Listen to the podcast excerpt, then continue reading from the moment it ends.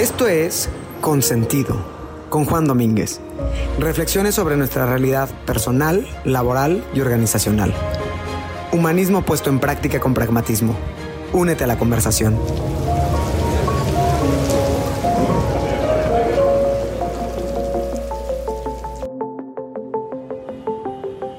Hola, soy Juan. Bienvenidos a Consentido en esta segunda temporada.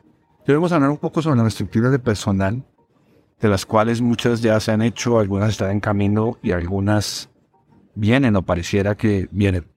Lo que sí es cierto es que para este año cada vez el tema empieza a verse con menos optimismo.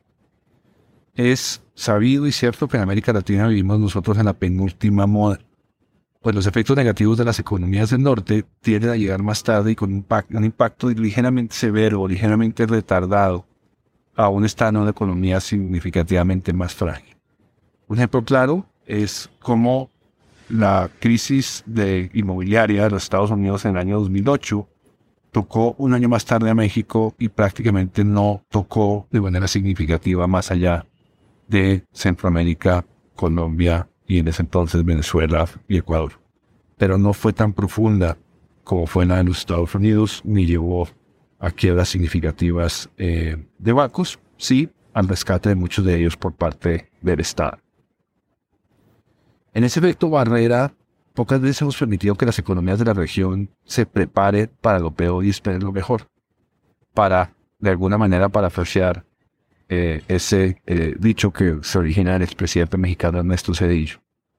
Al contrario, vivimos una especie de burbuja donde nos vemos como una economía basada en, en el pan, en el petróleo, que va a ser afectada por una guerra en Ucrania difícilmente y que las dificultades comerciales con China o una inflación en los Estados Unidos puede no tener impacto sobre nosotros.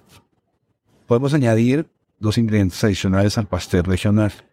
Los gobiernos populistas de México, Nicaragua, Colombia, Venezuela, Argentina, Perú, Chile y Brasil han optado por inyectar a sus ciudadanos con subsidios monetarios o en especie, que alegran a las familias en dificultad cada semana, pero que son insostenibles en el tiempo y, tengámoslo claro, no generan un crecimiento económico real.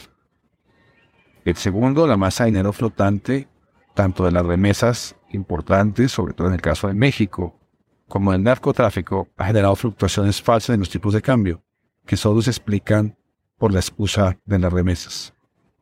Coincidencialmente, para explicar por qué el peso mexicano se apreciaba y el peso colombiano se depreciaba, el presidente de Colombia, Gustavo Petro, de manera muy cándida dijo que el dinero de la droga no estaba llegando a Colombia, sino quedándose en México, y por eso la devaluación del peso colombiano. Pero todo esto sirve para darnos mucho de contexto. La economía de la región es altamente dependiente de su capacidad exportadora, al mismo tiempo no abastece ni sus necesidades básicas de consumo ni sus necesidades de hidrocarburos, quizás ocasionalmente Brasil eh, lo, logra, lo logran. Hay una dependencia económica del norte, una dependencia económica de China, eh, y persiste en todos los países, quizás como decía, en un, mejor, impacto en Brasil.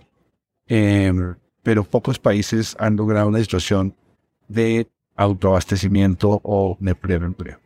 Entonces nos enfrentamos a una realidad comentada eh, anteriormente y es que las personas en nuestra eh, psicología organizacional son consideradas un gasto. En consecuencia es donde primero se le echa mano para reducir costos. Por alguna razón, cualquier persona en la dirección ha dicho en algún punto que aquí no sobra gente. Y siempre hemos oído esa frase de aquí sobra gente.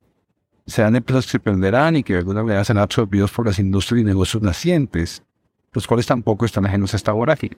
En particular, pareciera que para el sector de los startups, el haber hecho una reestructura les da una patente de curso para continuar capturando recursos perdón, del mercado con credibilidad. Si bien esto de reestructuras de personal es algo recurrente, como decía, no pinta bien para el 2023. Tampoco pinta bien que muchas empresas de manera descarada han la excusa de estar en quiebra para omitir el cumplimiento de las obligaciones legales que en materia de tenencia de contrato de trabajo y de iniciación prevé la ley. Que no se diga la existencia de programas de transición de carrera, que ya deben acabarse todos y optar por el upskilling. Las empresas están rasgando las camisetas que les pidieron ponerse a los empleados y están generando un rompimiento de redes y ecosistemas humanos mutuamente dependientes. quiero decir que de ninguna manera planteo que estas reestructuras no deben ocurrir. Solo quiero que no sean la primera opción. No tenemos que pensar primero en que es menos gente. Hay cantidades de otros gastos, los gastos de marketing, los gastos operativos, los gastos de oficinas, los gastos de equipos, que se pueden revisar y no caer siempre en que tenemos demasiada eh, gente. Creo que aún no siendo la primera opción, si se debe llegar a ello, se hace de una manera más humana, quizás más transparente. Recordemos que esa fuerza de trabajo y su supervivencia será precisa de manera genérica para cuando las curvas sean ascendentes, no y como cuando son descendentes. Como bien lo comentaba Gerardo Hernández hace algunos días en El Economista, este año estamos ante un fenómeno de hiperinflación combinados con la reducción de la oferta de empleo, que ha repuntado en el, primer, en el trimestre a finales del primer trimestre. Pero no hay peor combinación que eso. Muy desafortunadamente, los gobiernos que ya mencionamos están más preocupados por mantenerse políticamente que por la sostenibilidad de la generación de empleo. Esa generación de obras magníficas, de obras eh, faraónicas, eh, puentes, estadios, eh, trenes, eh, puertos, llevan una generación de empleo provisional que dura más o menos lo que dura el gobierno. esto implica que la economía no es sostenible y además tienden esos puestos a ser asignados al azar de quien esté al mando o a una voluntad volátil de quien esté al mando.